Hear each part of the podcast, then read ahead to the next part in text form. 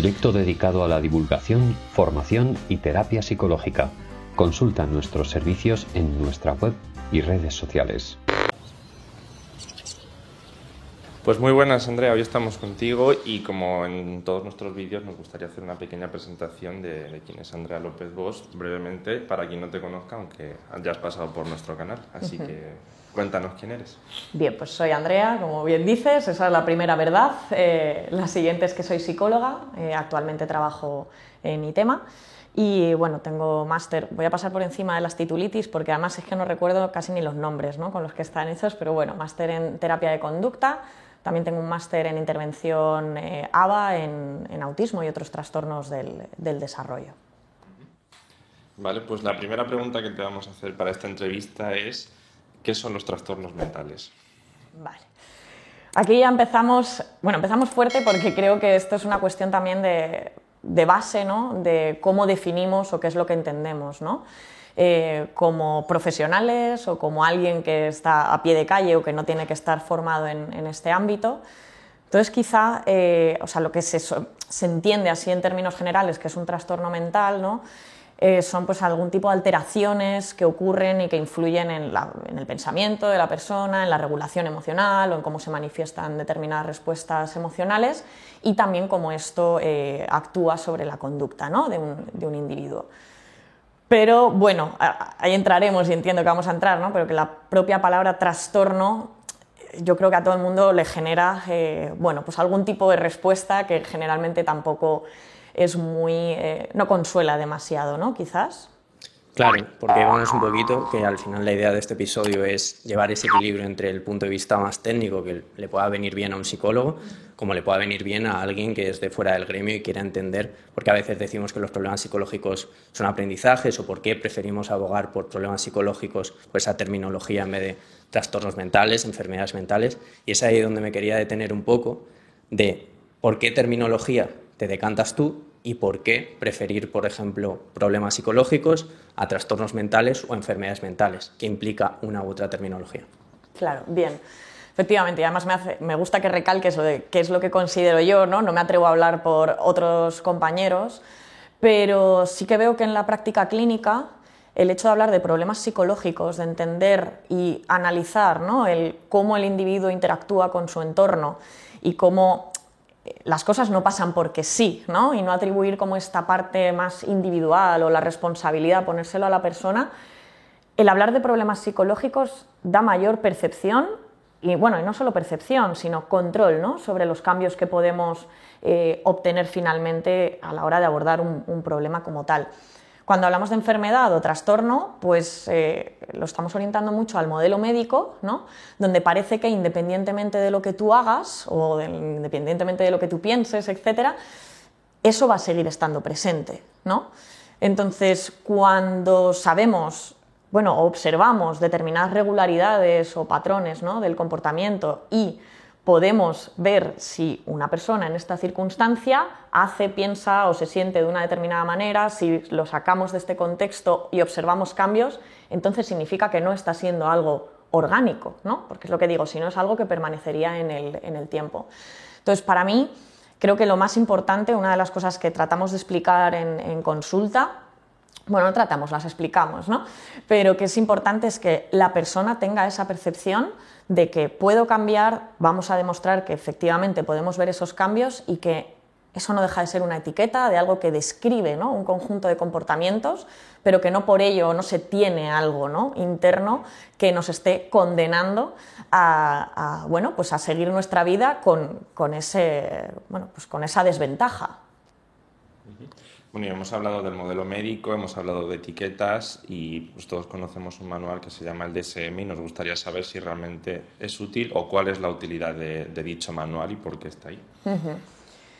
Bien, yo creo que eh, como todo, ¿no? El famoso depende, vamos, nos puede responder a que en algunas ocasiones puede ser útil, en otras ocasiones quizá no. Para mí personalmente no es útil en la medida en la que puede sesgar la forma de evaluar un problema. ¿no? a mí me ocurría mucho al, empezar a trabajar eh, y, abordar eh, diferentes problemáticas, a mí me impactaba muchísimo cuando me decían, viene una persona ¿no? con, con depresión, ¿no? con depresión mayor.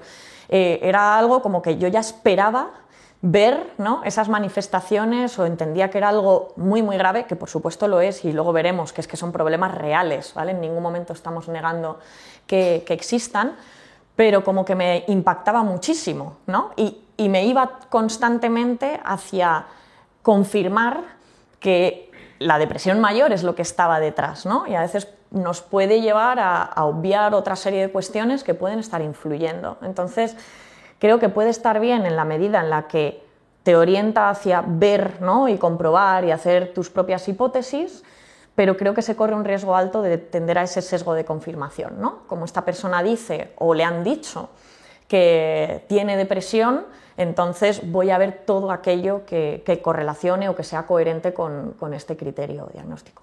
Ojo, para entendernos entre profesionales, pues puede estar bien, ¿no? En vez de decir, bueno, pues es que esta persona tiene un déficit en reforzamiento positivo, eh, se comporta prioritariamente en base a la evitación, al escape y demás, pues esto nos eternizaríamos, ¿no? Pues es una buena manera de eh, sintetizar ¿no? aquello que podemos esperar ver eh, o observar cuando abordamos con cualquier persona ¿no? con este tipo de problemáticas. Pero yo no le veo mucha más utilidad eh, aparte de esa, y quizás mmm, sí se la veo, pero por ejemplo para procesos judiciales, eh, para el hecho de que haya un diagnóstico, ¿no? que, que, a día de hoy es eh, la prueba, digamos, ¿no? bajo la cual se pueden dar algún tipo de apoyos, de recursos, etcétera, y para eso, por supuesto, tiene, le veo esa, esa utilidad, pero quizá no tanto para la intervención psicológica. Cuando hablamos del DSM, muchas veces lo que solemos criticar más bien desde análisis de conducta es que esas etiquetas diagnósticas o esas explicaciones que se dan desde ahí, más que explicaciones, son meros elementos descriptivos, que caemos muchas veces en la circularidad, en la tautología. ¿Qué queremos decir con eso para que la gente lo pueda entender?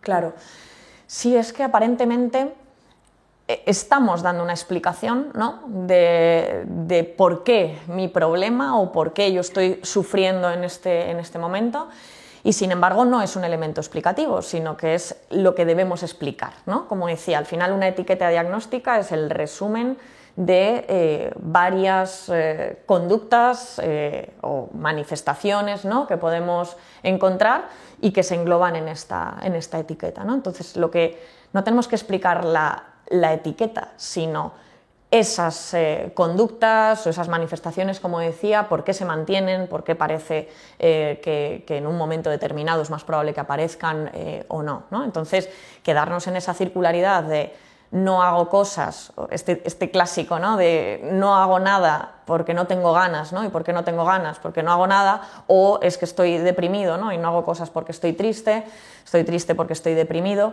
no nos da ninguna pista, no nos dice absolutamente nada a la hora de intervenir. ¿no? Hmm.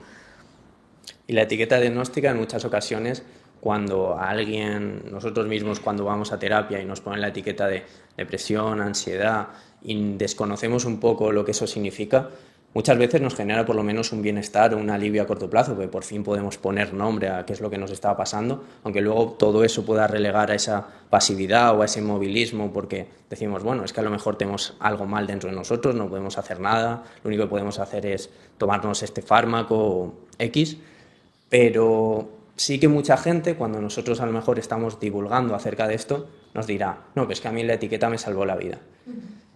¿Tú qué crees? ¿Que la etiqueta beneficia más o, menos o perjudica? Pues yo he podido observar como efectivamente en muchas ocasiones ¿no? el poder poner nombre a lo que nos ocurre significa certidumbre, aunque luego pueda tener este efecto, digamos, secundario, ¿no? de pensar que no controlo eso, que no voy a poder modificarlo pero ya sabemos que a todos nos gusta bastante poco la incertidumbre, ¿no? Y tener respuestas es algo que nos puede reconfortar. Es, aunque no sea una buena noticia, por lo menos sé por dónde quizás puedo ir tirando, ¿no? O cuál es ese, ese camino. Entonces ya dejo de atender a otras cosas o a otras hipótesis que pudiera tener y me centro en, en esto. Pero efectivamente nos podemos encontrar después con este efecto secundario, digamos, ¿no? en el que, eh, bueno, si entendemos que es algo que yo tengo o me acabo identificando con la etiqueta diagnóstica, que esto ocurre mucho, ¿no? hay personas que antes se presentan con la etiqueta diagnóstica que con su propio nombre. Sobre todo es algo que observamos en clínica. ¿no? Hola, soy TOC o soy TLP. ¿no? Eh, efectivamente, fijaos ¿no? de qué forma está tan integrado esta manera de describir o de describirse a uno mismo y cómo también se corre el riesgo pues, de quedarse enfrascado ¿no? en, este, en este bucle.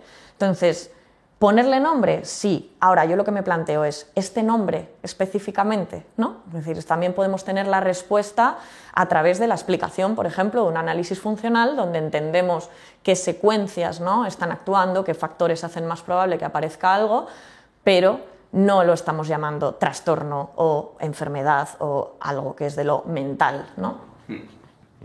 Bueno, hemos mencionado un poco por encima el análisis funcional y después entraremos en el caso, pero por cerrar con el tema de las etiquetas, una de las cosas que al final también conlleva el uso de etiquetas es el, empleo de un fármaco asociado a dicha etiqueta. Y nos gustaría preguntarte también sobre esto, sobre el empleo de los psicofármacos. ¿Realmente eh, para esas etiquetas se dan, sirven, funcionan? Bien, eh, yo siendo psicóloga, la parte de la medicación lógicamente no la trato más allá de saber cuál es la medicación que puedan estar tomando aquellas personas a las que, atiendo. Eh, lo, que no es un debate es que la medicación, al igual que cualquier sustancia que podamos eh, ingerir, al final va a tener un efecto en nuestro organismo. Claro, a mí lo que siempre me genera dudas es que cuando hay tal nivel de especificidad entre una medicación y otra, es decir, hay algunos prospectos que van directamente a la ansiedad social. O sea, me resulta algo llamativo, ¿no? Porque eh, al final es como, bien, ¿y dónde está actuando exactamente este fármaco? ¿no? O lo que estamos haciendo es conseguir unos efectos, pues por ejemplo, pues, relajantes, incondicionados, ¿no? es decir, cualquiera de nosotros que tomemos esta medicación vamos a experimentar estos cambios y cómo eso pueda facilitar después al desarrollo de algunas estrategias. ¿no? Yo no voy a demonizar la medicación, pero lo que entiendo es que es algo que puede ser útil en determinados casos, en determinados momentos, eh, teniendo muy claro también en base a ese análisis funcional cuándo se puede marcar una pauta de retirada, si podemos hablar con los profesionales, que son los que están pautando la, medicación ¿no? y que van a tomar finalmente la decisión sobre, sobre esto. Pero también en muchos casos yo creo que el hecho de que esté tan medicalizado eh, digamos, los problemas psicológicos a día de hoy creo que es por una falta de recursos gravísimo que estamos viendo. Es decir, no puede ir una persona con ideación suicida y le, le tienen que dar eh, cita a los tres meses. ¿no? Esto es una auténtica barbaridad. Eh, y sin embargo, pues parece que lo que queda lógicamente es la medicación, ¿no? Como para paliar o para esto que me dice mucha gente y a mí la verdad es que me encoge porque es lo del, bueno, por lo menos ni siento ni padezco, ¿no? Pero claro, no padezco, pero tampoco sentir nada, ¿no? Eh, desde el punto de vista de supervivencia, digamos, básica, tampoco es algo deseable, ni mucho menos, ¿no? O sea, el miedo está ahí para algo, la ansiedad está ahí para algo, y, bueno, pues que tengamos personas que efectivamente están neutras, pues tampoco es la solución, ni mucho menos. Y sin entrar tampoco, pues como tú decías, en esa demonización de, de la medicación, ¿cómo le podemos explicar a alguien que a lo mejor ese alivio que están sintiendo porque tiene ansiedad o, tiene depresión o tiene X y en ese momento toma la medicación, cree sentirse mejor o se siente mejor directamente, porque al final la medicación, yo mismo cuando he tenido que tomar determinados ansiolíticos o lo que sea, evidentemente está haciendo un efecto que a ti, si desconoces el problema, crees que te está aliviando, que te está mejorando, aunque sea a corto plazo. ¿Cómo podemos hacer entender que que eso no es la solución y que puede que incluso esté cronificando o manteniendo el problema. Claro. Yo creo que ahí lo solemos ver cuando una persona acude a consulta, también si está acudiendo a consulta psicológica es porque entiende eh, que, bueno, pues que aprendiendo determinadas estrategias ¿no? y siguiendo determinadas pautas puede mejorar esto. Eh, yo creo que también es por el efecto que tiene, digamos, más a corto plazo, ¿no? de alivio el malestar de manera inmediata, pero en la medida en la que yo me sigo comportando de la misma manera, ¿no? o tengo un exceso conductual o un déficit conductual, hay un momento en el que es como, vale, estupendo, sí, me siento menos mal, pero o, realmente ya no, no, es suficiente esa medicación que yo, estoy, que yo estoy tomando. Y muchas veces son pruebas de realidad. Es decir, vamos a ver dentro de esas pautas y en ese avance en la intervención, ¿no? en qué medida eh, vamos viendo que ese bienestar o ese alivio del malestar viene dado más pues, por las propias eh, pautas ¿no? que, estamos, eh, que estamos siguiendo. Pero yo suelo ver que ya son las personas las que acaban por verbalizar esto de ya no es suficiente, ¿no? O necesitaría más medicación eh, para, soportar este, este, malestar que yo estoy teniendo. Entonces creo que se puede hacer ver a través de estas pruebas de realidad, ¿no? Objetivas. oye, si efectivamente te hace sentirte bien, eh, pero hay un punto o hay un día concreto donde empiezas a ver que esto ya no es suficiente, pues ahí tenemos la respuesta que la medicación no es la solución, ¿no? Es un buen apoyo, puede ser un buen apoyo en muchas circunstancias, pero, desde luego no es la solución. Es algo que debe facilitar el camino del aprendizaje. Relacionado también con la medicación, al final eh, todo efecto de sustancia en el organismo es para intentar mejorar algo biológico. Entonces, hablando de problemas psicológicos y del uso de fármacos, nos gustaría saber eh, cuál es el papel de las variables biológicas dentro de los problemas psicológicos, si sirven de disposicionales, si son causas o qué, función tienen.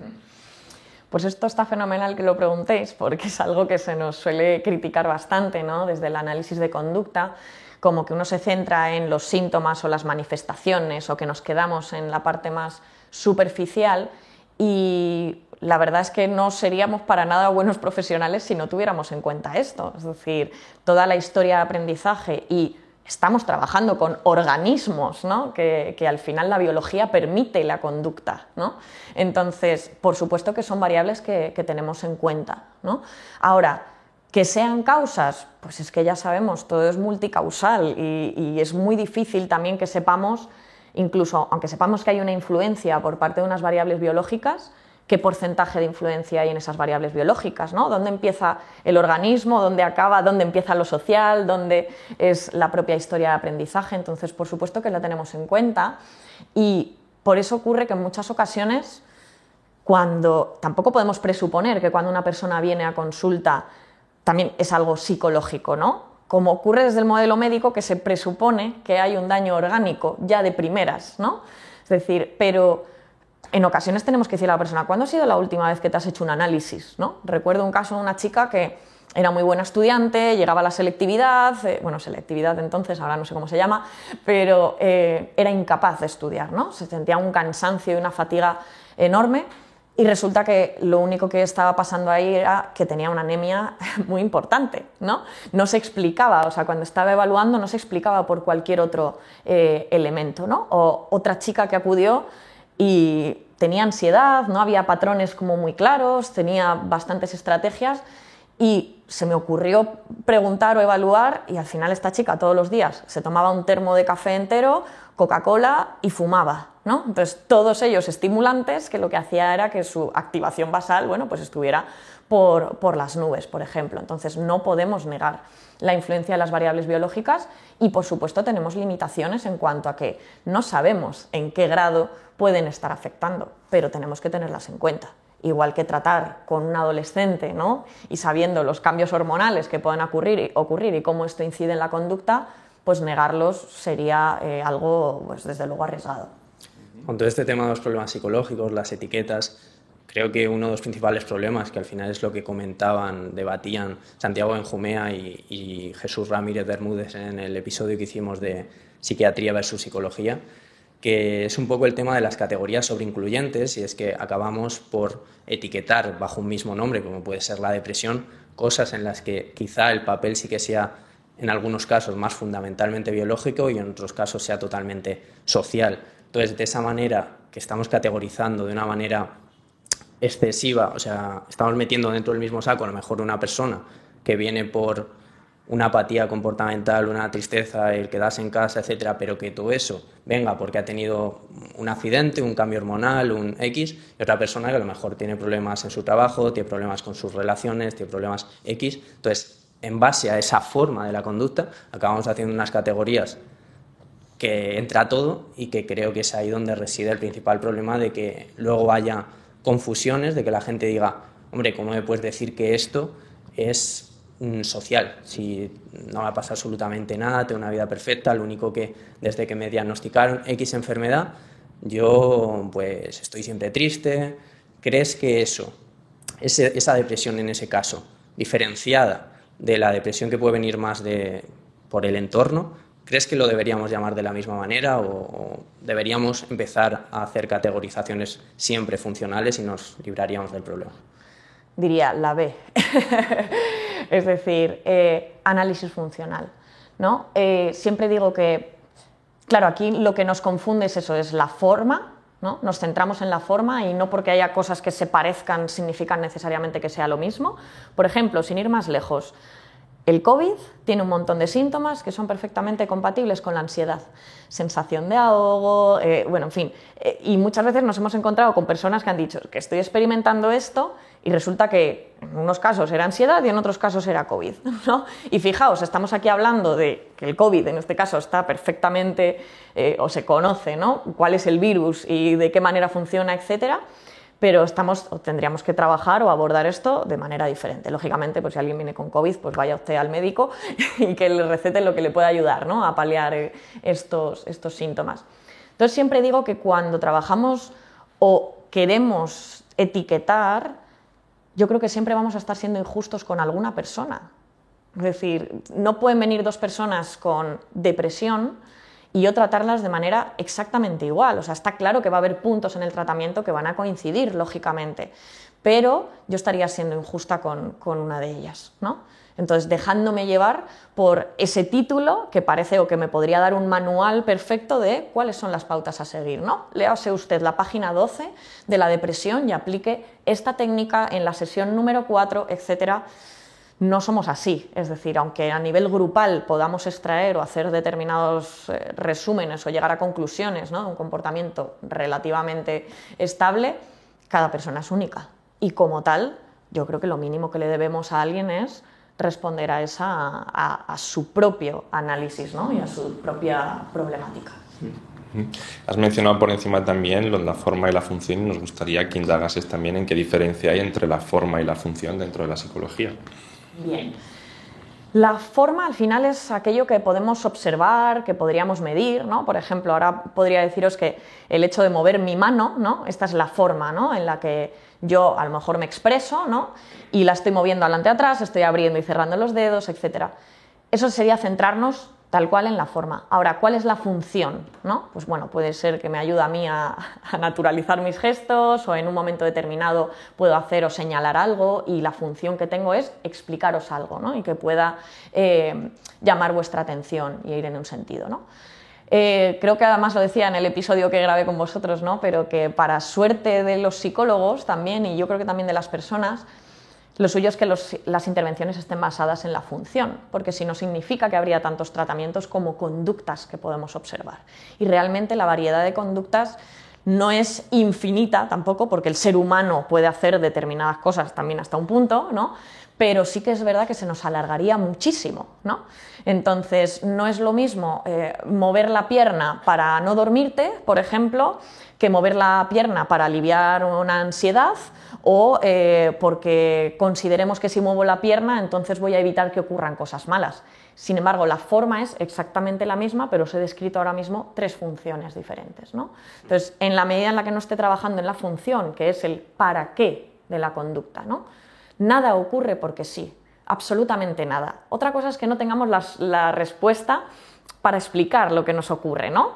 No, es que yo de repente hago esto, ¿no? Bueno, que no sepamos qué es lo que lo está explicando, porque a veces no es tan claro como eh, se ha caído una planta, la planta, ¿no? O ha pasado X cosa, no significa que no estén factores influyendo en nuestra conducta, pero nada ocurre porque sí. Y por definición, cualquier conducta que aparece ¿no? en nuestro repertorio es porque está cumpliendo una función.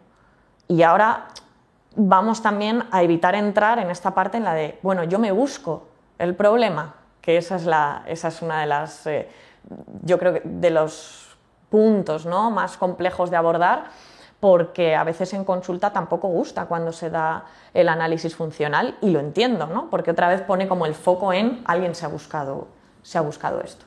Vale, pues entremos ahí en si los problemas psicológicos son aprendizajes, en cierto modo, como, como solemos decir, entremos en esa responsabilidad, en esa culpa, en esa voluntad o elección que tiene la persona en el propio problema psicológico y cómo hacer entender sobre esto. También quería que explicáramos un poco qué queremos decir con eso de, aprendizaje, porque muchas veces cuando decimos aprendizaje, aunque nosotros sea un término que tenemos ya muy naturalizado, a una persona le puede sonar como si le estuvieran explicando en clase qué es la depresión y dice, ah, pues he aprendido qué es la depresión, ahora estoy deprimido, algo así, ¿no? Es, entonces, el término técnico de aprendizaje, ¿qué sería?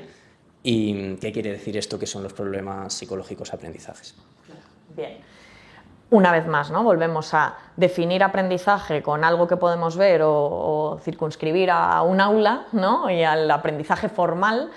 Eh, y aquí los aprendizajes van más allá, es decir, cualquier organismo vivo aprende constantemente. ¿no? Entonces, en la medida en la que hay conducta, es decir, y hay un organismo vivo, hay aprendizajes. Es cierto que cuanto mayores somos, ¿no?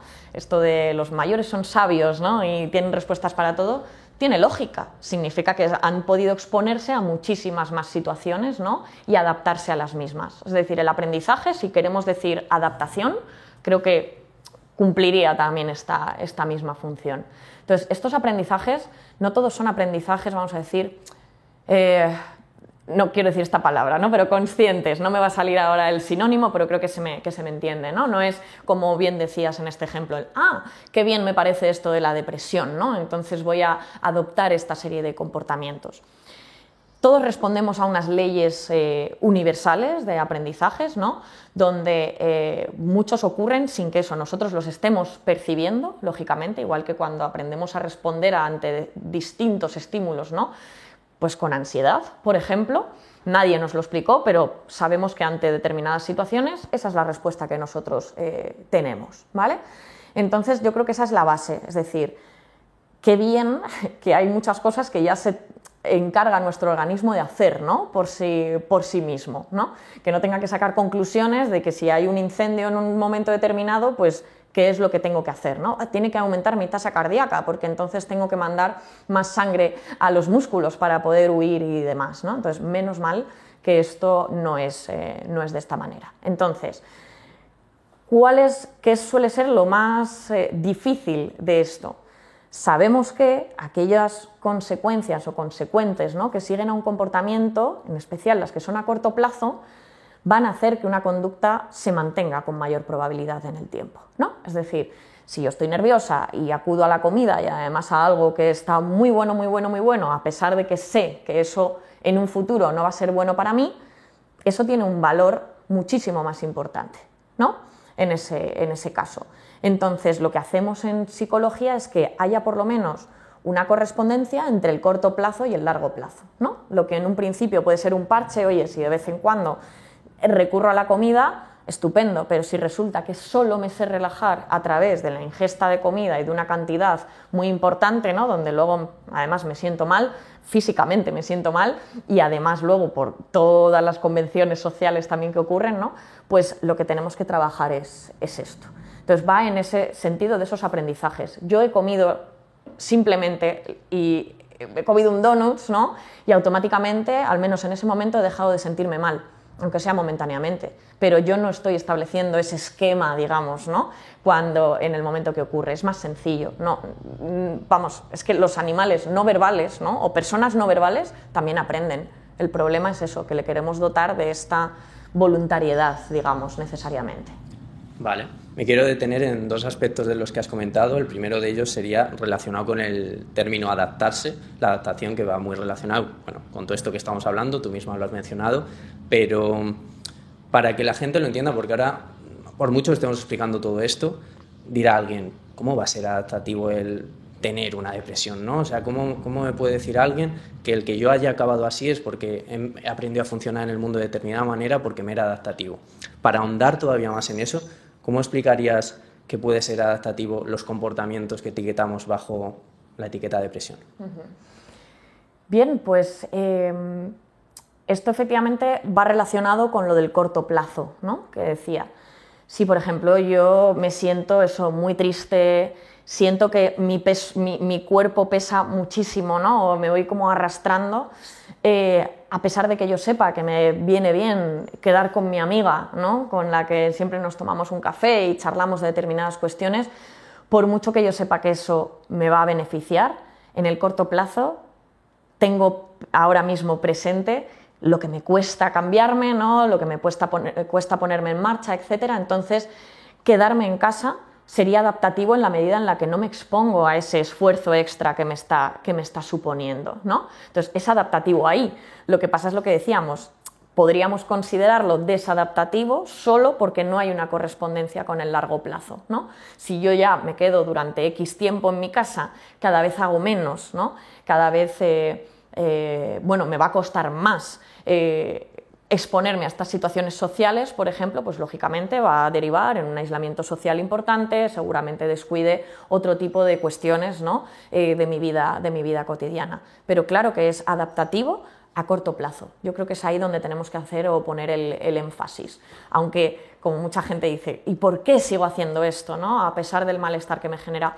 Y yo creo que nuestra responsabilidad es explicar precisamente esto en consulta. No es que tú quieras, no es que tú lo estés eligiendo, sino que es, lo que ocurre, o sea, es, realmente es efectivo a corto, a corto plazo. Sí, que mirar al largo realmente es muy difícil, sobre todo además en un mundo donde todo es incertidumbre y dices, bueno, realmente me sirve más funcionar a corto plazo, vete tú a saber qué me pasa a mí mañana, pues acabamos enredándonos en, en, algún que otro problema psicológico. También, llegando a este punto, que la segunda cuestión que quería destacar, es un poco el tema de que la gente dirá, vale, si los problemas psicológicos son aprendizajes, wow, esto es mágico, esto es súper fácil, eh, podemos desaprenderlo. Entonces, explicar por qué, aunque a nivel teórico sí que podamos aprender prácticamente todo y podamos de esa manera acabar teniendo un repertorio comportamental completamente distinto al que teníamos antes, si cambia nuestro contexto, si un montón de cosas, pero mm, ¿por qué no es lo mismo al final el nivel teórico que podríamos estar estudiando en laboratorio con la vida real? Claro. Eh, esto también me gusta, ¿no? Porque se nos se nos ha dicho también muchas veces que somos manipuladores, ¿no? O sea, también esa palabra con todo lo que ello eh, conlleva y es como, bueno, si yo puedo manipular eh, el comportamiento de una persona, ¿no? Para que finalmente se adapte a su entorno, fantástico, y no tenga que volver a verme en, sesión, está estupendo, ¿no?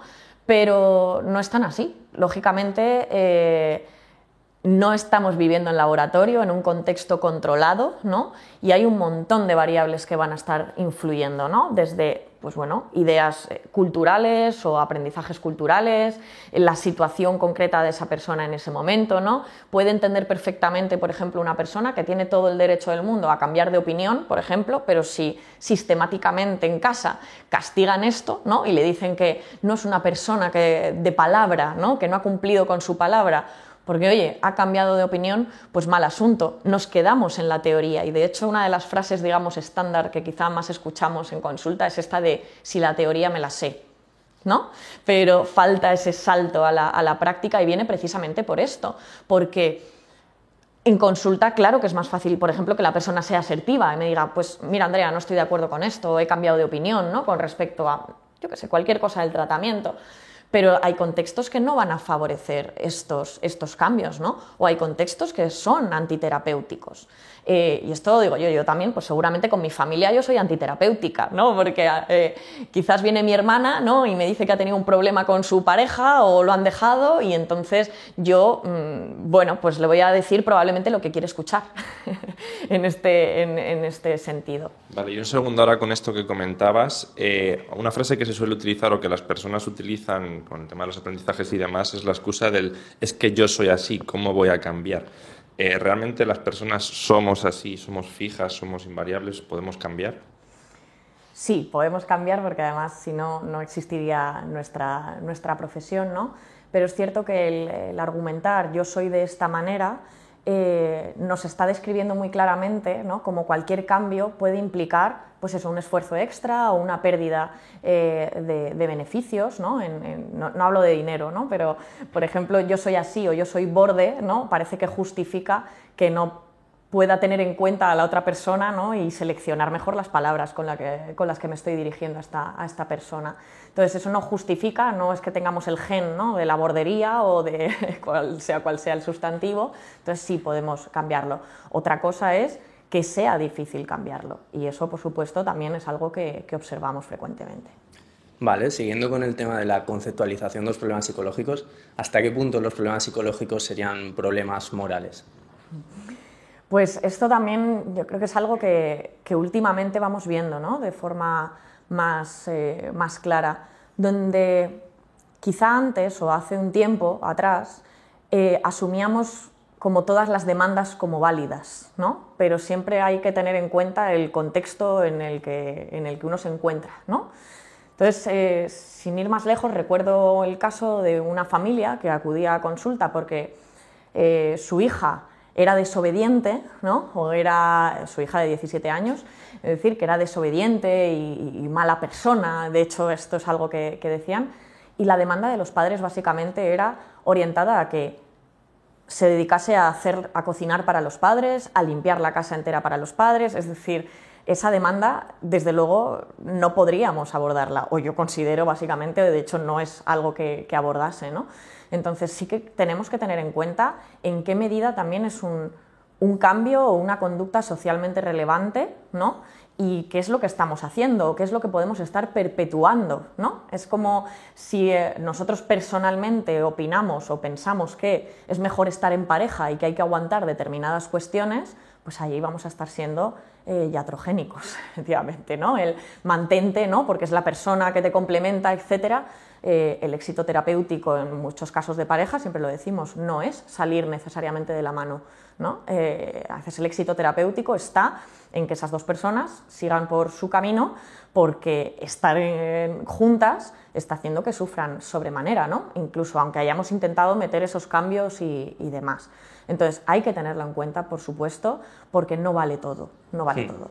Yo con el tema de la moralidad, sobre todo, cuando se hace un recorrido por eh, los orígenes de la psicopatología, se ve como, por ejemplo, en épocas bastante ya remotas, a la gente que tenía delirios o alucinaciones en terrenos musulmanes, era gente que era venerada, que era endiosada incluso por escritos que había en el Corán. Sin embargo, esa misma gente, si nos íbamos a la parte de Occidente, era gente perseguida, era gente que estaba enferma y que había que, tirar de la Inquisición para acabar con ellos. Te quería preguntar, siguiendo un poco con esto de la moralidad, ¿cómo se contempla desde el análisis de conducta todo lo que viene a ser lo sociocultural, las condiciones materiales, históricas, todo este tipo de cuestiones que a veces se achaca, se critica mucho al análisis de, conducta porque se entiende desde fuera que analiza la conducta en vacío y que todo esto lo, elude. Totalmente. Eh, volvemos a este concepto de las variables disposicionales, ¿no? que voy a definir brevemente. Son aquellos factores que van a estar influyendo, ¿no? O sea, son las circunstancias eh, en las cuales se encuentra una, persona y que no podemos obviar, ¿no? Entonces, estas variables disposicionales, sin ser el problema en sí, eso hacen más probable que pueda aparecer determinadas conductas y, o que no, hay algunas que van a ser factores de protección, ojo, ¿no? Entonces, eh, tenemos que tenerlas en cuenta porque si no, una secuencia funcional concreta va a ser muy diferente o vamos a tener que trabajarla de forma muy diferente eh, si las disposicionales que están actuando ahí también eh, varían. ¿no? Entonces, bueno, todos sabemos, pues, por ejemplo, si viene un caso que etiquetaríamos de depresión eh, a consulta, para mí es muy, muy importante, por ejemplo, saber cuál es el apoyo social que tiene esta persona o cuál es la red de apoyo social que pueda tener, ¿no? De tal manera que me puede indicar que yo puedo involucrar a familiares, por ejemplo, y vamos a poder mejorar eh, la situación de esta persona con mayor probabilidad, ¿no? O si es una persona que generalmente pues, eh, ha tenido un repertorio muy amplio de actividades que le son gratificantes, etcétera, va a ser muchísimo más fácil intervenir en esos casos que en personas que tienen que aprender en consulta a disfrutar incluso de determinadas eh, actividades, ¿no? Entonces, fijaos aquí como lo que decía antes de la etiqueta en sí no nos dice nada, ¿no? porque os he puesto dos casos que serían como, digamos, prácticamente opuestos, aunque la forma que hayamos visto es exactamente, exactamente la misma. Entonces, sin variables disposicionales llegaríamos muy, muy lejos. Eh, perdón, muy, pero al revés, o sea, nos quedaríamos muy limitados. ¿no? Y ahí es donde sí se nos podría achacar lo de que tratamos esto de, una forma pues, eh, superficial. ¿no? El sistema o eh, cómo nos educan, eh, por supuesto que nos influye, aunque podamos ser críticos, ¿no? Eh, igual con esto de la producción, ¿no? Pues podemos ser perfectamente críticos con eso, pero no somos inmunes a, estas reglas de comportamiento generales, etc.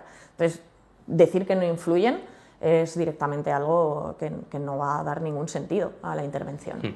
Siguiendo con lo sociocultural, desde tu punto de vista, ¿tú crees que los problemas psicológicos, tal y como los solemos entender en la sociedad, se verían reducidos si cambiáramos el sistema capitalista, estuviéramos en otro tipo de, sistemas? Pues a ver, no me atrevo a decir un sí o un no, ¿no? contundente, pero, pero sí sabemos que sin ir más lejos, cuando yo estuve viviendo seis años en, Asturias, cuando fui a firmar el contrato de alquiler, eh, la persona el casero que me atendía no sabía que era ser psicóloga. O sea, hubo un momento ahí, eh, es como, probablemente esta persona ha experimentado también tristeza, ¿no? O estar desmotivado, etcétera, pero no, no, no entiende cómo va más allá de esto. Es decir, bueno, pues lo que hago es cambiar en la medida que pueda ¿no? Eh, mis, mis, circunstancias.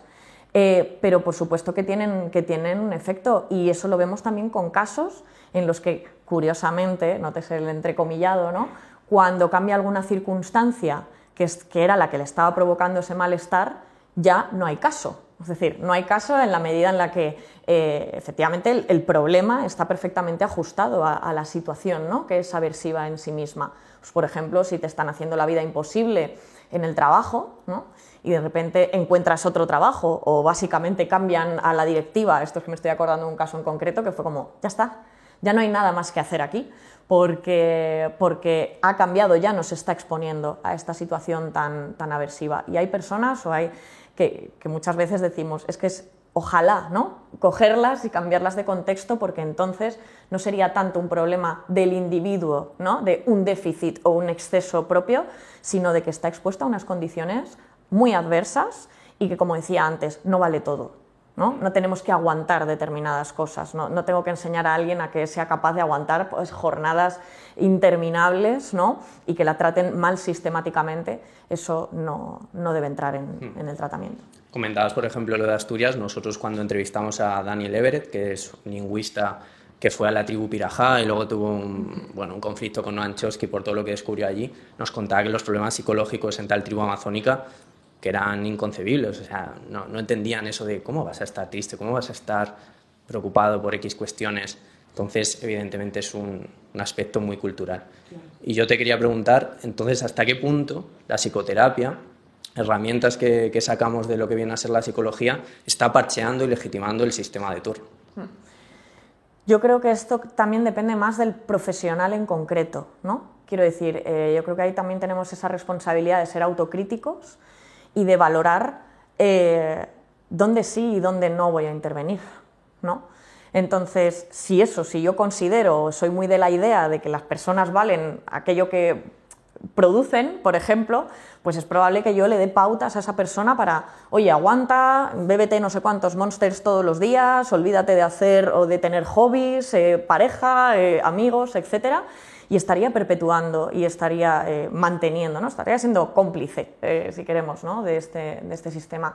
Entonces, ahí, cuando también hacemos la explicación del análisis funcional, debemos explicar el porqué de estas cosas, ¿no? O sea, el por qué hacemos lo que hacemos eh, y, qué herramientas tenemos ahí. Tendremos que decidir si quiero mantenerme ahí también siendo consecuentes. Yo siempre se lo digo a las personas, si yo te doy la información de por qué haces lo que haces.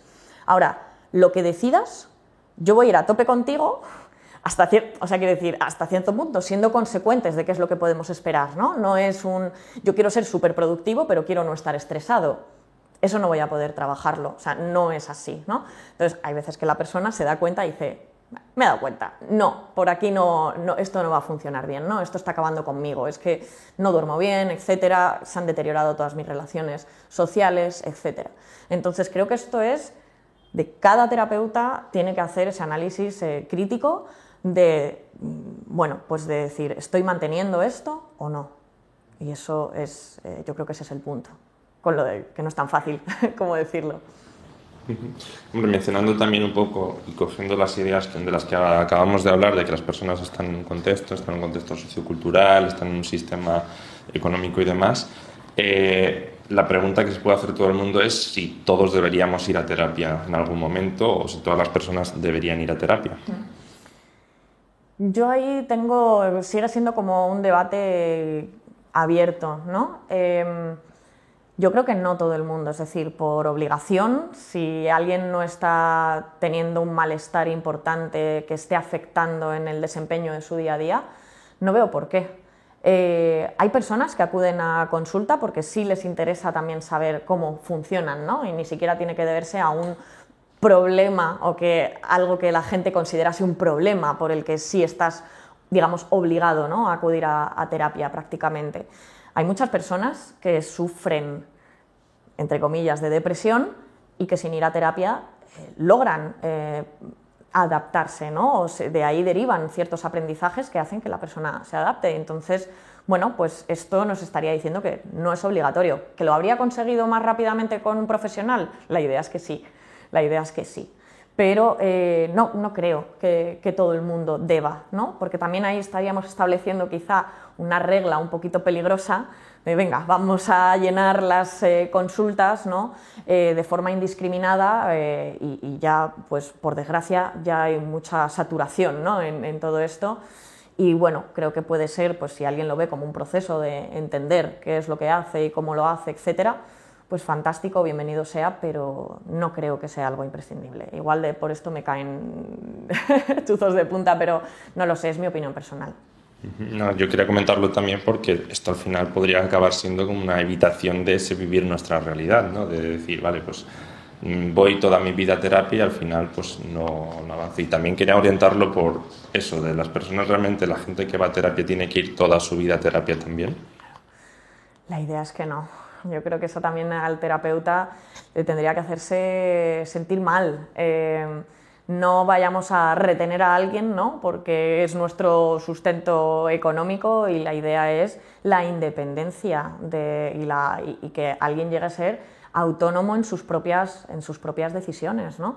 no podemos infantilizar y de hecho también ha ocurrido mucho en muchas terapias eh, o, o, cuando se ha tratado con pacientes, también pasa desde el modelo médico, ¿no? que hay como esta visión paternalista eh, de tú dices, tú haces, yo soy el que sé, ¿no? el que sabe y entonces esto va a misa directamente.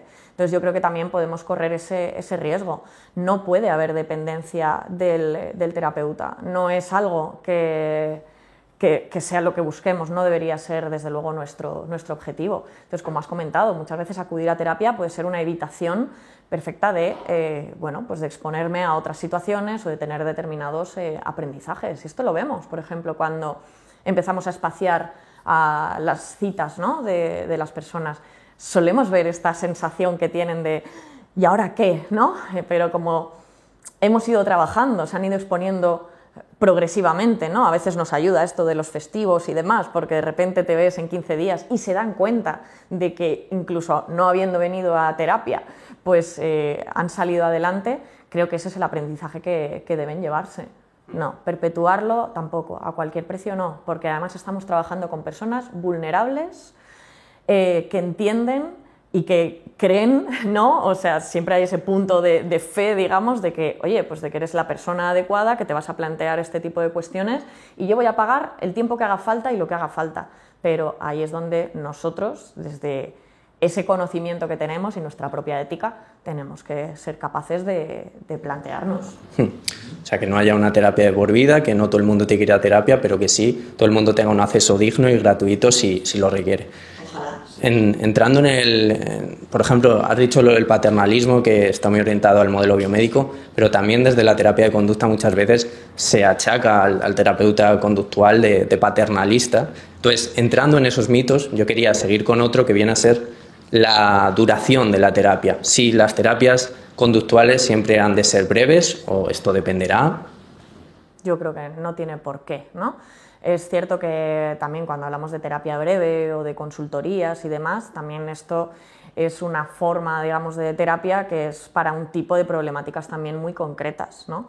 Pero como ya hemos dicho, todo es multicausal y aunque nos podamos centrar, por ejemplo, en un problema de ansiedad relacionado con lo laboral, eh, también podemos ver pues dentro de cómo esa persona se relaciona ¿no? en lo laboral con otras personas, podemos entender que esto también se puede llevar a otros, a otros círculos, por ejemplo, ¿no? y tendríamos que ver también la pertinencia de, trabajar, de trabajar esto.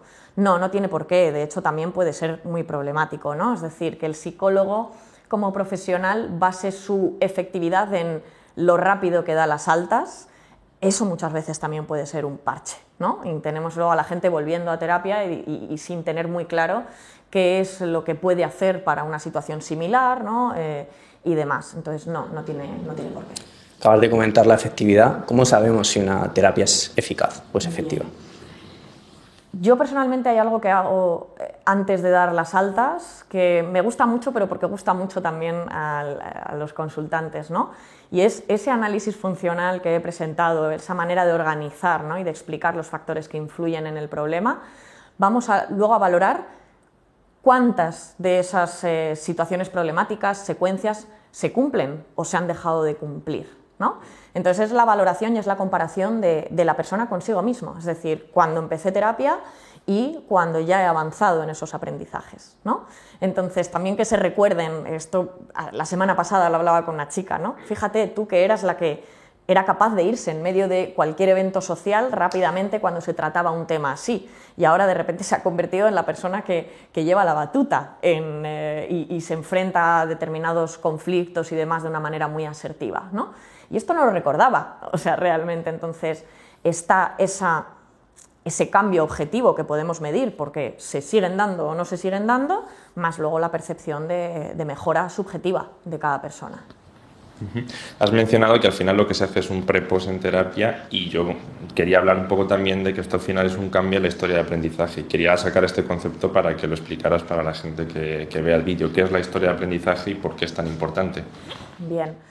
Pues claro, desde que nacemos eh, vamos a estar expuestos a un montón de, situaciones y van a existir esos aprendizajes, esas adaptaciones de las que hablábamos previamente y eh, pues bueno, eso no somos inmunes a nuestro entorno, entonces esos aprendizajes se van dando en diferentes contextos, que son finalmente lo que nos lleva al día de hoy.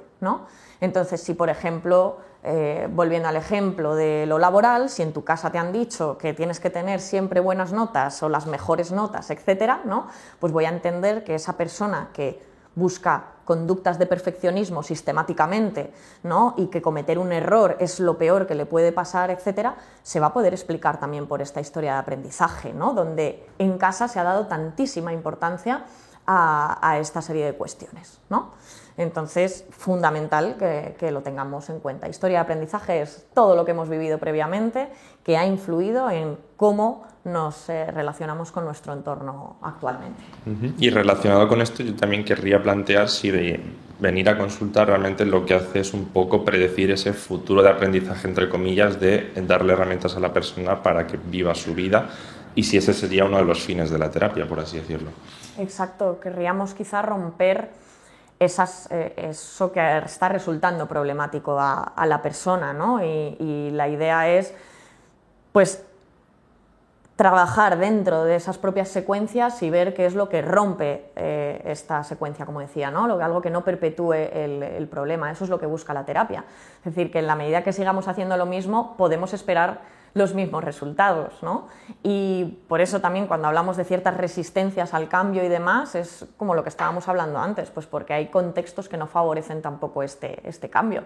Y a lo mejor van con este discurso de lo que hemos podido hablar en terapia, del perfeccionismo y demás, ¿no? que esto puede ser una trampa, pero según entra por la puerta en casa le dicen vete a estudiar ya porque estás perdiendo el tiempo, ¿no? o, ir a terapia es una pérdida de tiempo. ¿no? Pues ahí vemos también lo importante que, es romper con esos patrones, pero sobre todo también con los patrones que son problemáticos para la persona. O sea, yo no estoy en disposición de decirle a alguien si algo le tiene que afectar más o menos, ¿no? O estas frases que escuchamos también de yo no debería quejarme, o como has comentado antes, ¿no? Si con la vida que yo llevo, si aparentemente lo tengo todo, no debo quejarme. Uf, ¿quién, se atreve a dar ese, ese criterio, ¿no? Y el mal que eso genera y el sufrimiento que eso genera. Siguiendo con lo que te comentaba de la eficacia de las terapias, ¿crees que con el método digamos, que has planteado podemos llegar a discriminar si el cambio se ha debido a, lo terapéutico o se ha debido a algún no sé, alguna modificación en su contexto, alguna cosa que ha cambiado en su vida más allá de lo que se haya trabajado en terapia. Bien, claro, eh, podemos querer atribuirnos todo el cambio, ¿no? Pero, pero, no es así. O sea, sabemos que igual que eso, que existen esas resistencias o esas dificultades para el cambio, porque hay factores que influyen, lógicamente también puede haber factores que influyen en la, en la mejora, ¿no? Eh, sea como sea, bueno, pues si se dan esos factores que lo facilitan, pues estupendo. También, ¿qué ocurre? Que el análisis funcional es, un, es algo que es dinámico. Es decir, no, no, es algo que debamos dejar ahí apartado, ¿no? Como ya tengo, digamos, el veredicto y pretendemos que la vida de la persona se pause, ¿no? Porque siguen ocurriendo cosas, ¿no? Entonces, cuando la persona a lo mejor o vemos que hay algo que no está yendo como esperábamos, también tenemos esa responsabilidad de decir qué es lo que se me está escapando aquí, ¿no? O qué ha podido ocurrir para que ahora no se cumplan eh, estas, estas secuencias tal y como lo habíamos visto. Entonces, sí, podemos estar metidos en el proceso de intervención, pero no dejamos de reevaluar sistemáticamente, ¿no? ¿A qué se deben estos cambios? ¿A qué se deben estas dificultades? Cuando le decimos a alguien, oye, pon en marcha esta estrategia, pero sí me interesa que veas cuáles son las mejoras y cuáles son las dificultades que han surgido para que yo readapte la pauta. ¿no? Podemos seguir trabajando la misma técnica, sin embargo, eh, madre mía, no podía ya. Eh, retomo tal cual. Bien, estamos, aunque estemos en la propia intervención, vamos a ir reevaluando cuáles son las variables que puedan estar incidiendo. Si son facilitadoras, las usamos a nuestro favor. Si son perjudiciales, vamos a tenerlas en cuenta para adaptar las pautas ¿no? y que la persona pueda saltar por encima de esas dificultades, por decirlo de alguna manera. Vale, para ir concluyendo, antes de que pasemos a ver un poquito más en profundidad qué sería eso del análisis funcional que hemos mencionado tanto a lo largo de la entrevista, yo quería que ahora de forma superficial analizáramos un poco funcionalmente ciertas etiquetas diagnósticas. Por ejemplo, ¿qué es la ansiedad desde un punto de vista más del análisis de conducta? Bien, yo creo que un buen punto de partida quizás sería saber qué implica, ¿no? O cómo conceptualizaríamos quizá pues eso, la conducta, ¿no? que es eh, cómo interactuamos con nuestro entorno ¿no? y cómo hacemos, siempre hay influencia bidireccional ¿no? con el entorno, pero también como los tipos, digamos, de, respuesta, por decirlo de alguna manera. Está la parte más fisiológica, emocional, tenemos la parte de cognitiva o conducta verbal. La verdad es que mala suerte. Sí, no sé si incluso, igual hay por ahí algún spray, dame un momento, es que la voy a tener así todo el rato. En cuanto a la ansiedad, o para categorizar o explicarlo a través del análisis funcional, ¿no? cualquiera de estas eh, problemáticas, es interesante que veamos los tipos de respuesta ¿no? que podemos tener. Podemos encontrar alteraciones o cambios en la respuesta fisiológica, ¿no? es decir, como yo puedo experimentar taquicardia, sudoración, presión en el pecho, etcétera eh, luego también cómo afecta a mi conducta verbal o a la parte que podríamos denominar también como sinónima la parte cognitiva, es decir, que yo tenga pensamientos anticipatorios ¿no?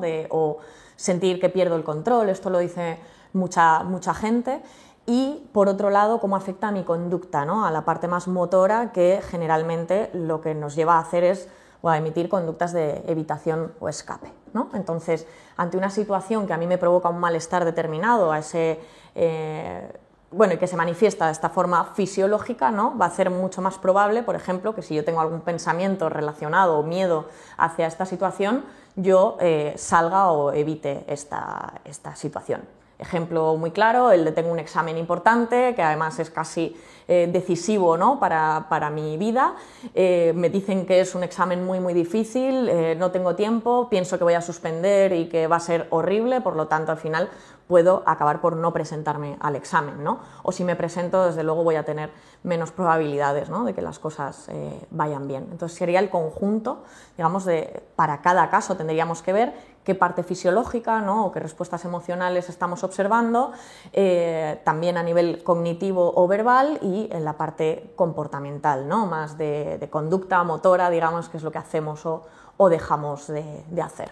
Hmm aunque estamos cayendo un poco en el juego que lo explica Freisa, por ejemplo, en nuestro curso, porque si la gente quiere comprarlo. ¿Estás preparada para desarrollar tu espíritu científico? Bienvenida a la primera formación online de Engrama, con Esteve Freisa y Baqué, grabada, 100% presencial, más de 7 horas, PDFs y artículos, con certificado acreditado por el CIAC. Nutrirás la manera en que percibes el mundo. ¿Cómo ser la primera en adquirirlo? Descúbrelo en la web de Engrama. Únete, regístrate ahora. Aunque estamos cayendo un poco en el juego, que lo explica Freisa, por ejemplo, en nuestro curso, porque si la gente quiere comprarlo, del, del tema del lenguaje, de estar explicando al final con un lenguaje que no es el, el conductista, estamos intentando adaptarnos nosotros a ese lenguaje en vez de dar otras explicaciones totalmente ajenas al mismo, y eso está, según decía Freisa, un poco condenado a, a la derrota, quiero que sigamos tratando de explicar funcionalmente la etiqueta de la depresión. Bien, en el caso de la depresión también vamos a encontrar, eh, y siguiendo como este esquema, ¿no? más o menos que he comentado de, de, la ansiedad, en la parte más fisiológica o de respuesta emocional suele experimentarse aquello que conocemos, ¿no? que etiquetamos como tristeza, ¿no? como apatía, desgana, desmotivación, como queramos eh, llamarlo, desesperanza también, esto es un término que se usa mucho, sobre todo en aquellos que podríamos etiquetar o diagnosticar como casos más, más graves. ¿no? Eh, luego sí hay un componente también muy importante de la parte verbal, eh, pensamiento también, ¿no? El cómo se percibe la persona a sí misma, eh, cómo percibe el, entorno, ¿no? que generalmente es muy amenazante o desesperanzador en muchos casos, y también cómo ve el futuro, ¿no? eh, también con respecto a su situación. Es decir, no tengo solución o siempre voy a estar así o experimentando este tipo de, de manifestaciones. ¿no? Y luego también podemos ver en la parte más motora, digamos, o de lo que hace los excesos o déficits, pues, por ejemplo, no exponerme a actividades gratificantes, ¿no? porque ya no me gustan o me cuesta un esfuerzo muy importante para lo que finalmente me reporta. Eh, y, bueno, pues se va provocando este aislamiento en muchas ocasiones, pues también de lo social, etcétera, que eh, finalmente acaba por perpetuar ¿no? esta apatía y esta, y esta desgana. Entonces, generalmente hay un, déficit muy, muy importante de, reforzadores, es decir, eso de cosas que, que a uno le enfoquen ¿no? hacia la consecución de ciertos objetivos y metas diarias, donde esto han perdido también todo su, su, sentido y el corto plazo, en este caso, de no saber o no, no esforzarme o no, no, exponerme a ese esfuerzo, ¿no? Eh, pues acaba repitiendo como esta especie de, de, bucle. Vale. Siguiente etiqueta, el TOC. Este es uno de mis eh, preferidos, por así decir, pero en el TOC vamos a ver también, generalmente suele empezar por algún tipo de pensamiento que previamente está asociado ¿no? a un malestar, por ejemplo, ¿no? Eh, y esa incomodidad de aquello que pensamos que puede ocurrir o que puede no ocurrir, etcétera, nos lleva a hacer algún tipo de conductas para aliviar ese, ese malestar. ¿no? Entonces, si yo considero, como decía antes, lo de mover la pierna, si considero que eh, alguien está delante de mí y va a pensar mal de mí, pero si muevo la pierna diez veces esto no va a ocurrir, pues bueno, eso va a ser la, la conducta que yo voy a hacer para aliviar ¿no? esta, esta sensación de, de malestar. ¿Qué ocurre? Que la emisión de estos comportamientos para reducir el malestar ¿no? o para búsqueda de control en sí mismo acaban siendo bastante ansiógenos también ¿no? o problemáticos. ¿no? Si al final voy viendo la vida intentando detectar esas, esos patrones, etcétera, y haciendo siempre cosas para reducir el malestar, pues lógicamente voy a estar eh, olvidándome de otras cosas que, que puedan ser más relevantes en, en mi día a día. Pero preocupación previa cosas que hago después, así para decirlo en términos más generales, ¿no? cosas que hago para aliviar ese, ese malestar. Vale. Quizá piense la gente llegado a este punto de, bueno, esos son los problemas psicológicos leves, pero ¿qué pasa con asuntos como la esquizofrenia, por ejemplo? Bien, además de aquí me gusta que lo que has comentado antes, ¿no? que se observa como en diferentes culturas eh, hay determinados problemas psicológicos que ni siquiera estarían bajo la etiqueta de problema como tal. ¿no? Eh, es más, si nos vamos a muchas eh, creencias religiosas, pero además de, no hablo de tercer mundo, hablo de mundo occidental, veríamos comportamientos que podríamos etiquetar como psicóticos o hay delirios, etcétera, que se van viendo reforzados ¿no? de forma sistemática. Entonces, eso es algo que lógicamente nos hace sospechar y, entender que, que, se trata también de algo, de algo aprendido. ¿no? Claro, ¿qué ocurre? En el tema de la esquizofrenia, como esa etiqueta engloba una serie de conductas que son llamativas, eh, de cara, o sea, socialmente, ¿no? También por cómo se categorizan socialmente, ya digo, en otras culturas es todo lo contrario, ¿no? Alguien podría ser el elegido o el que está escuchando a Dios, por ejemplo, ¿no? Y, toma decisiones en base a eso. Eh, pues yo creo que quizás ahí donde tenemos el, mayor problema, ¿no? ¿Qué ocurre? Pues podemos ver, eh, por ejemplo, esto, las alucinaciones, ¿no? que generalmente suelen ser alucinaciones auditivas y sí se sabe que factores muy bueno, predisponentes ¿no? Eh, a esto es el aislamiento social. ¿no? Sabemos que las alucinaciones auditivas, en tanto que son estimulaciones, cuando alguien está privado de esa estimulación, puede empezar a generar esto, ¿no? Y por eso hay veces que es como un discurso, que es exactamente igual a lo que sería el interactuar con otra, con otra persona. Esto, por ejemplo, pues, eh, personas que estaban en, Guantánamo o personas que han estado secuestradas durante mucho tiempo y, privadas de esta estimulación han podido eh, reportar el, tema de las alucinaciones y demás. Luego, además, los delirios también pueden tener eh, una función de evitación ante determinadas circunstancias, ¿no? desde al final se me percibe como el raro o estoy diciendo cosas raras y, no interactúo con, esta persona, me mantiene alejado de, esa situación, ¿no? Eh, y, bueno, pues eso, ahí tendríamos que ver cuál es la función concreta. Igual que los síntomas que se conocen como síntomas negativos, por ejemplo, de no hablar, ¿no? o el estado como de catatonia y demás, también se puede explicar por interacciones previas sociales ¿no? que han sido castigadas de manera sistemática y el hecho de no hablar, no interactuar o estar en ese estado, eh, lógicamente evita esa exposición a, posibles nuevas situaciones aversivas. También lo que tenemos que entender es que estas cosas no van de 0 a 100, que quizá es lo que ocurre con los medios. ¿no?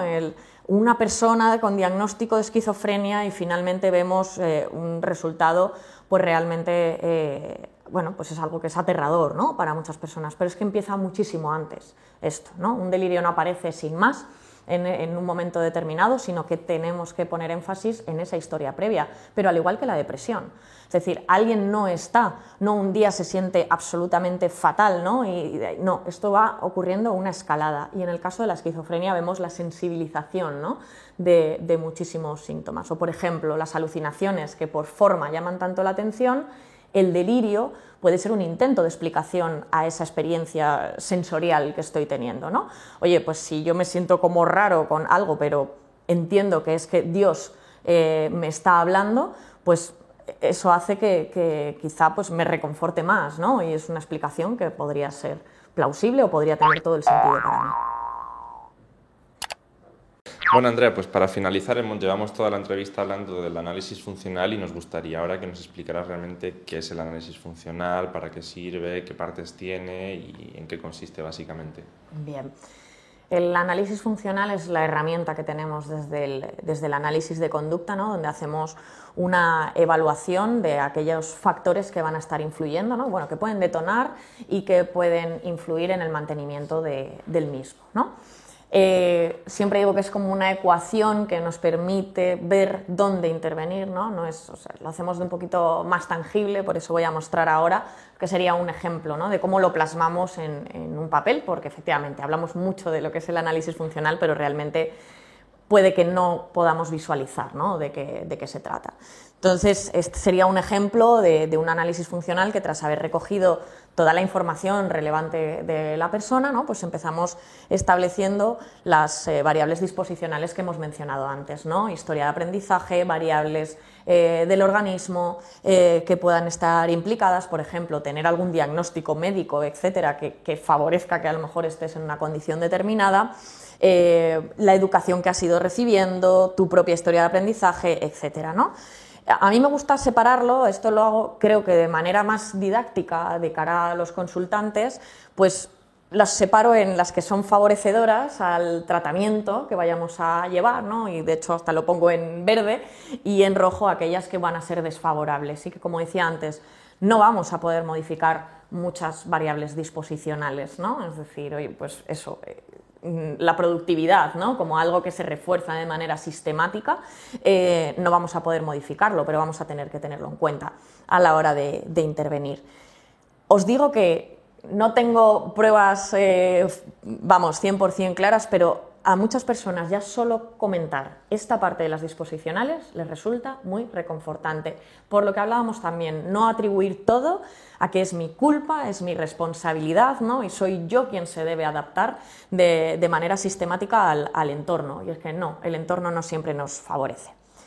A partir de ahí pasamos a una hipótesis de origen. Eh, si la hay, es decir, eh, si tenemos datos suficientes como para explicar quizá ese punto de inflexión, ¿no? Donde empecé a tener el problema, ¿no? Y donde me planteo acudir a terapia psicológica o me planteo que no estoy bien, pues entonces, eh, ya digo, si está esa información, lógicamente no nos vamos a inventar nada, eh, pues lo planteamos también. Parte buena y parte no tan buena, como hemos dicho, nos gusta mucho tener respuestas a aquello que nos ocurre, ¿vale? Pero incluso aunque no tuviéramos esta hipótesis de origen, porque careciéramos de esa información, tampoco va a afectar para nada en nuestra intervención, lo cual es muy buena eh, noticia. Después pasaríamos a las hipótesis de mantenimiento, ¿no? y a mí también me gusta eh, representarlas como en estos esquemas, porque aunque se lo puedo describir a la persona en texto, como también pongo ahí abajo, para los psicólogos es súper importante que la persona sepa discriminar su propio comportamiento. ¿no? Es decir, si yo no sé cuándo se da el comportamiento problemático, difícilmente voy a ponerle remedio, ¿no? O voy a aplicar la pauta. Es decir, si alguien no sabe eh, qué es lo que le está generando malestar, pues tengo que empezar a enseñarle a discriminar esto. Por eso, en mi experiencia profesional, me dice que establecer estos esquemas hace que la persona luego, fuera de sesión, pueda identificar mejor estas variables, ¿vale? Ojo, no con esto estoy diciendo que funcione para todo el mundo. Eh, a veces que no hacemos una devolución del análisis funcional como tal, ¿no? Pero, en muchos casos sí que les ayuda a discriminar esos puntos. Entonces, como veis aquí, pues estaría representado un esquema, ¿no? que sería de una de, las eh, problemáticas, ¿vale? que eh, como vemos en muchas ocasiones puede ser el sobrepensar las cosas, ¿no? estar con pensamientos recurrentes eh, sobre algo. luego tenemos una segunda secuencia, que en este caso es, pues hay un déficit de habilidades sociales, ¿no? Es una persona que abarca muchísimo más trabajo del que puede. Mira, además es algo que, vengo hablando sistemáticamente. Entonces, vamos diferenciando las diferentes eh, hipótesis eh, de mantenimiento del problema, ¿vale? Claro, esto no es suficiente, ¿no? Sino que, bien, ahora, ¿qué me pasa? ¿no? Esto es como el ¿qué me pasa, doctor? ¿Y ahora qué? Porque poner o lanzar el problema, pero no ponerle remedio, pues lógicamente no, nos podríamos quedar en ese punto. A partir de este análisis y esas secuencias, eh, vamos a ver cuáles son los objetivos terapéuticos. ¿no? Y aquí planteamos pues, eh, que, creemos, nosotros, o sea, nuestro criterio profesional, el decir, bueno, pues voy a cada secuencia y voy a ver eso, qué excesos hay y qué déficits hay. Por lo tanto, ahí nos planteamos, vamos a entrenar, por ejemplo, en habilidades asertivas, si es una persona que no es capaz de decir que no, ¿no? o poner límites, por poner un ejemplo. Vamos a ver o vamos a reducir pensamientos recurrentes relacionados con esto, ¿no? que nos lleva a mm, experimentar este malestar y finalmente hacer que nos quedemos eh, parados. ¿vale? Así que los objetivos siempre eh, van relacionados con cada una de estas eh, secuencias. No es hago las secuencias y me olvido de ellas. Planteo los objetivos y a partir de ahí, de esos objetivos, pues salen las estrategias, pautas, los procesos de aprendizaje que los psicólogos tenemos que saber cuáles son ¿no? y cómo están implicados para poder hacer esa, intervención. Pues hasta aquí la entrevista de hoy y desde parte del equipo de Engrama te queremos dar las gracias por aclarar todas estas dudas. Eh, la gente, bueno, pues si tiene algo más podrá escribir en comentarios y demás y quizá en un futuro vídeo. Y por nuestra parte nada más, gracias por tenerte por aquí de nuevo y pues a ver si podemos repetir en un futuro. Gracias a vosotros. Gracias por ver o escuchar un episodio más de Engrama. Recuerda que puedes consultar nuestros servicios de terapia y nuestros últimos cursos formativos de psicología científica en nuestra web. Tienes el link en la descripción.